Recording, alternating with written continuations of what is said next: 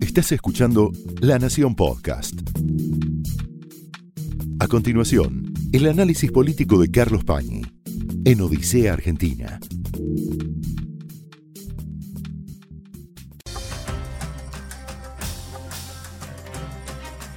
Muy buenas noches, bienvenidos a Odisea.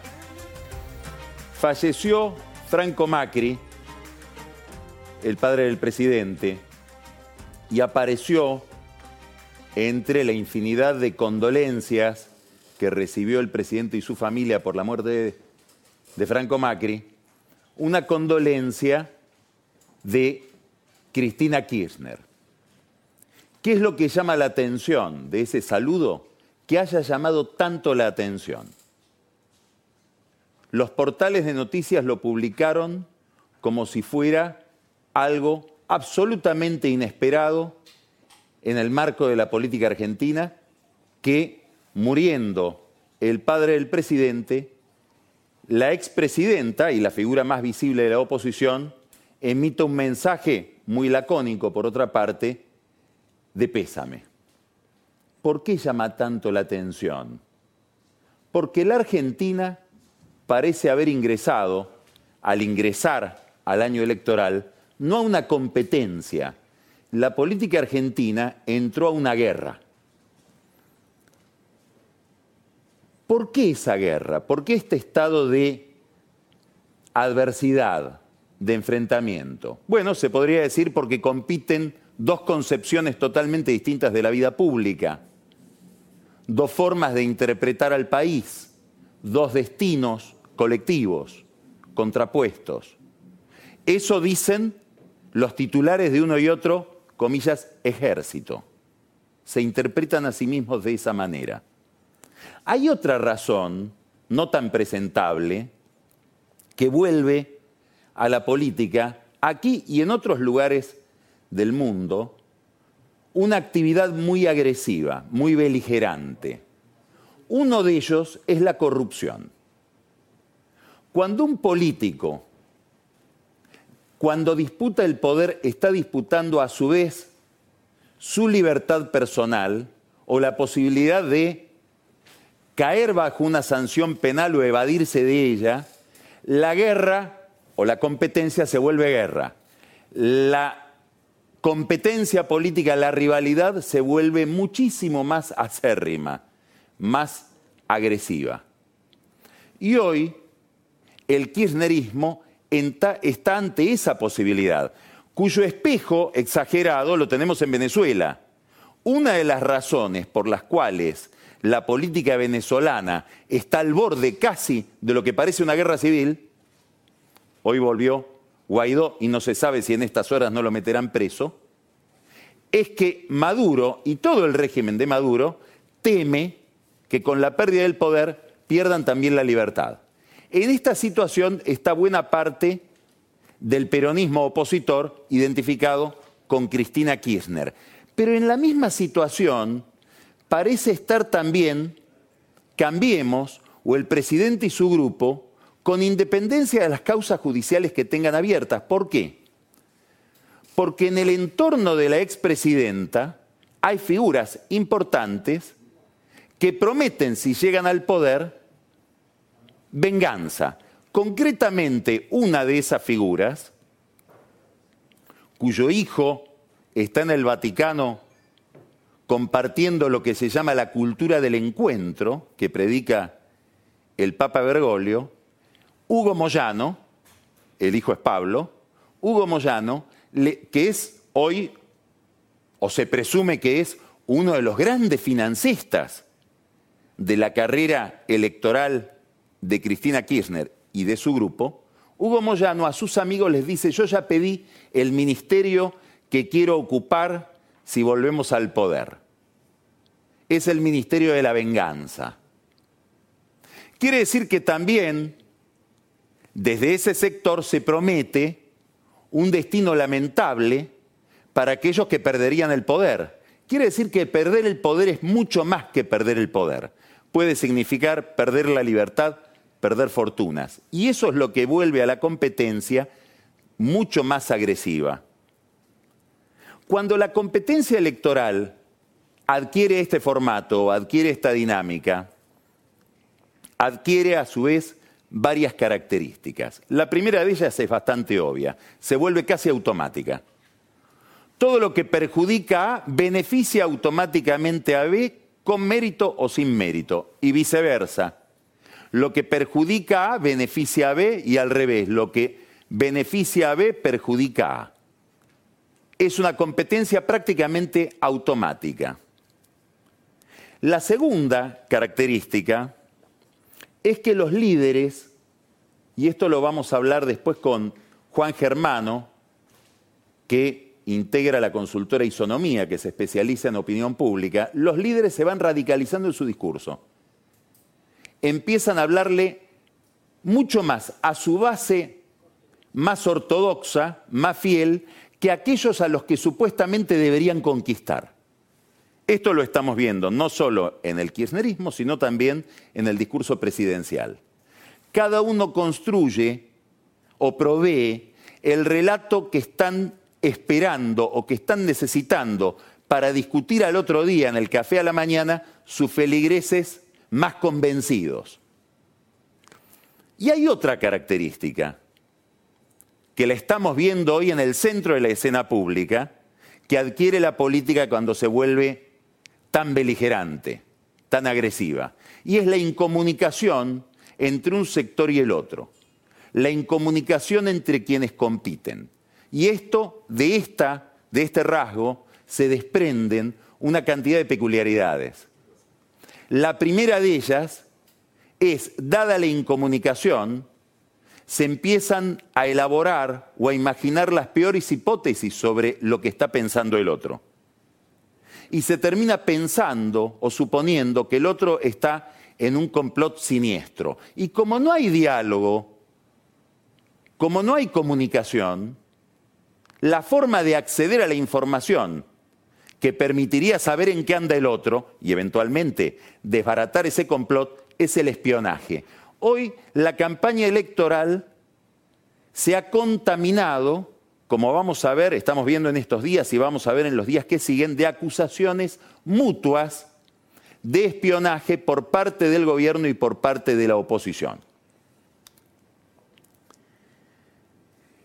Obviamente, Macri y Cristina Kirchner son las figuras principales, siguen siendo las figuras principales desde el 2015 en adelante de la escena política. Otra pregunta para Juan Germano. ¿Por qué el 2019 se parece tanto al 2015? ¿Por qué ha cambiado tan poco el formato de la política? Macri tiene una vulnerabilidad evidente y es la vulnerabilidad a la cual apuntan sus adversarios. Es la economía, son los números. Los números vienen distintos de lo previsto, distintos de lo que había prometido el gobierno, sobre todo el número de inflación. De eso vamos a hablar con Germano, pero después nos vamos a dedicar específicamente a hablar de inflación con Marcos Buscalia. Y la recesión no solo es más cruda, sino que es más larga de lo previsto. No es un fenómeno peculiar o exclusivo de la Argentina. Si uno mira Brasil está pasando lo mismo. Los números buenos que esperaba el mercado, los números buenos que esperaba el gobierno, tardan en llegar. Probablemente, y es una hipótesis, porque los mecanismos naturales de la economía están interferidos por un problema que es político, falta de confianza. No se sabe hacia dónde va el rumbo general de la política. Esto sucedió y sucede en Brasil, donde Bolsonaro es una incógnita, inclusive para el propio Bolsonaro, todavía no se sabe qué va a hacer de ese cóctel, y también en la Argentina, donde hay una enorme incógnita política en medio de este proceso electoral. Aún así, el gobierno se entusiasma con algunos números que probablemente conozcamos en los próximos días, esta semana o la que viene. Números que tienen que ver con nivel de actividad industrial y nivel de actividad en la construcción, sobre todo por despachos de cemento. En el gobierno suponen, a diferencia de sus críticos, que empieza a haber un principio de recuperación de la economía. La inflación es otro problema. La inflación es otro problema. Admiten en el oficialismo que los números vienen mucho peor de lo que se imaginaban, aun cuando crean en una tendencia decreciente. Este es el panorama con que mira el paisaje económico Macri y su equipo. Ahora, con independencia de esa interpretación y con independencia de quién tiene la razón, si el gobierno que pronostica una recuperación o muchos economistas, no solo opositores, sino también de Cambiemos, que pronostican que esto va a seguir siendo un camino muy escabroso, hay una pregunta obvia. ¿Cuánto afecta esta situación económica a Macri, que es el único candidato de Cambiemos? Esto puede ser una ventaja o una desventaja. En, en la otra orilla, el kirchnerismo todavía no mostró todas las cartas. Y Cristina Kirchner, con extraordinaria sagacidad, juguetea con qué va a ser y con qué no va a ser candidata, y esa es una incógnita importantísima en este juego. Ahora hay una pregunta no tan obvia, que uno la ve circular mucho menos en el análisis político, y es no cuánto va a afectar esta situación económica al candidato Macri, sino previo a eso, ¿Cuánto va a afectar esta situación económica a Cambiemos como organización política? ¿Por qué? Porque el malestar económico está produciendo ruidos internos dentro de la coalición.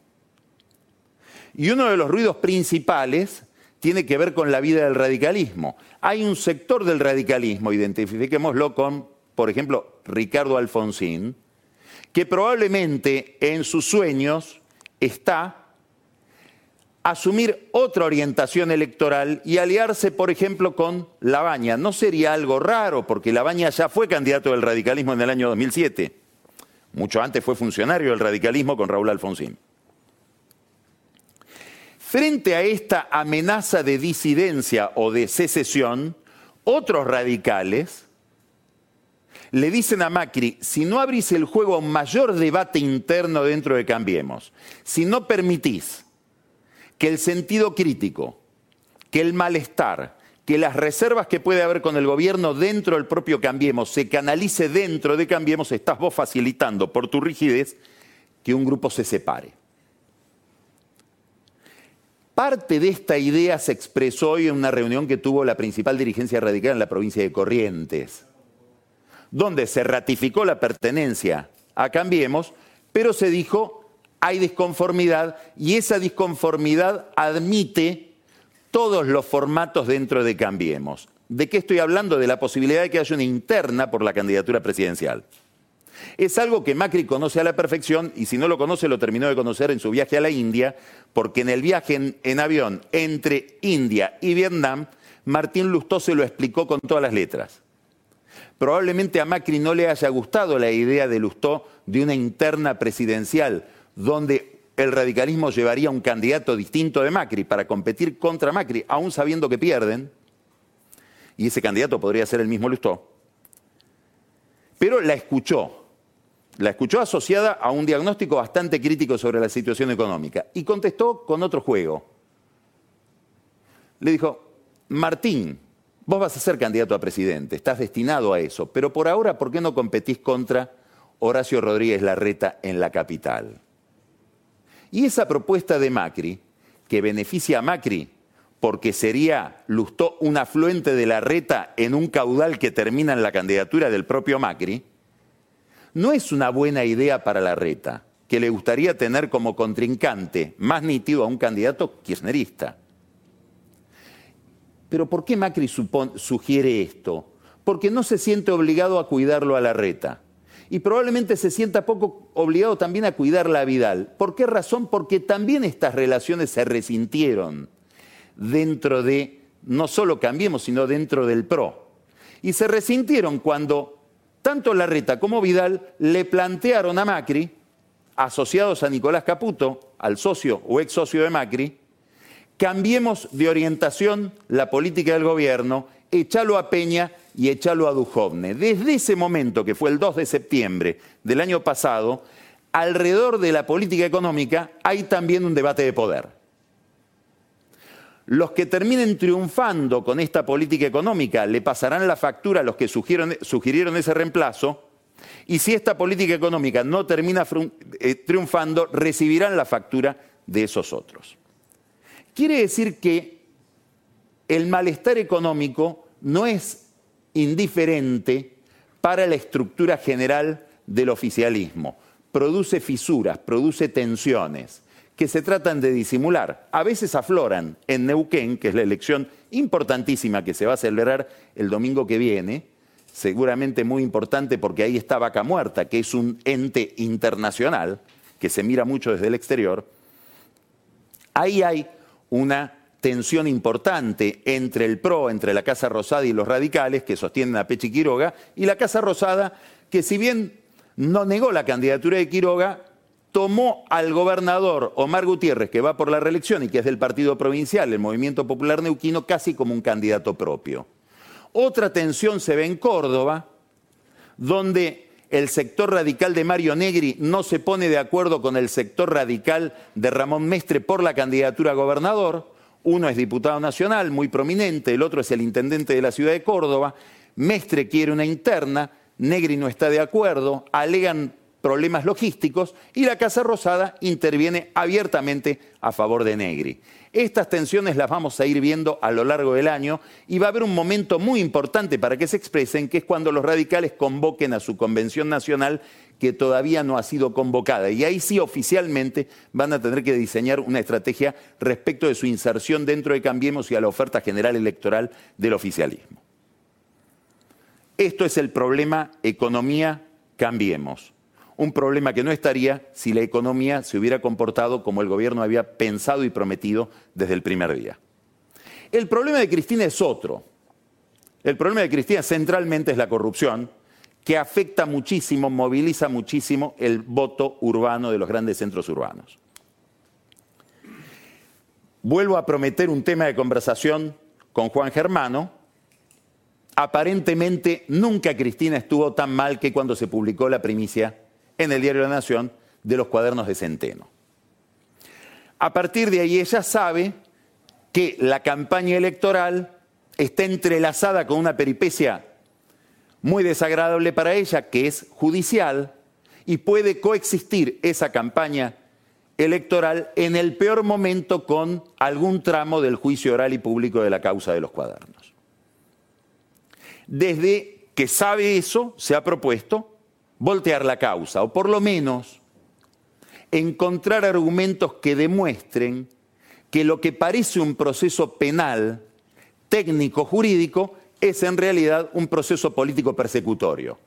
Idea que ha envuelto las campañas electorales del PT en Brasil y que está en el centro del discurso de Maduro en Venezuela cuando dice que todo lo que se dice de malo de él es parte de un complot político, en los tres casos, Argentina, Brasil y Venezuela, presidido por los Estados Unidos.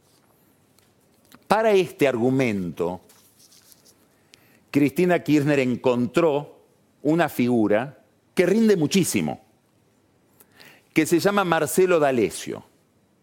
Todavía no sabemos quién es Marcelo D'Alessio, tenemos algunos indicios. Él decía ser agente de la DEA, director de la DEA, que tenía 6.000 personas a su cargo. Cuando cayó preso por extorsionar a un aparentemente un chacarero de apellido Echeves, que dice ser extorsionado por D'Alessio en nombre del fiscal Stornelli para no ser involucrado en la causa de los cuadernos, cuando cayó preso, D'Alessio dijo yo trabajo para la AFI, trabajo para el gobierno. Bueno, Cristina ya logró un objetivo con esto, que es que este jueves su fiscal, Stornelli, tiene que ir a indagatoria a explicar sus relaciones con D'Alessio. El juez, que es el juez de Dolores, Ramos Padilla, al emitir el fallo de procesamiento de D'Alessio, sostuvo un argumento muy interesante para la política. Dice acá, Bueno, podría haber una extorsión, yo no lo creo, dice del fiscal Stornelli, no creo que sea así, pero en realidad sería lo de menos aún siendo grave. Lo importante que hemos encontrado a través de D'Alessio es que D'Alessio, como una especie de arrepentido del otro lado, un arrepentido que le rinde en su arrepentimiento al kirchnerismo, dice ser un espía.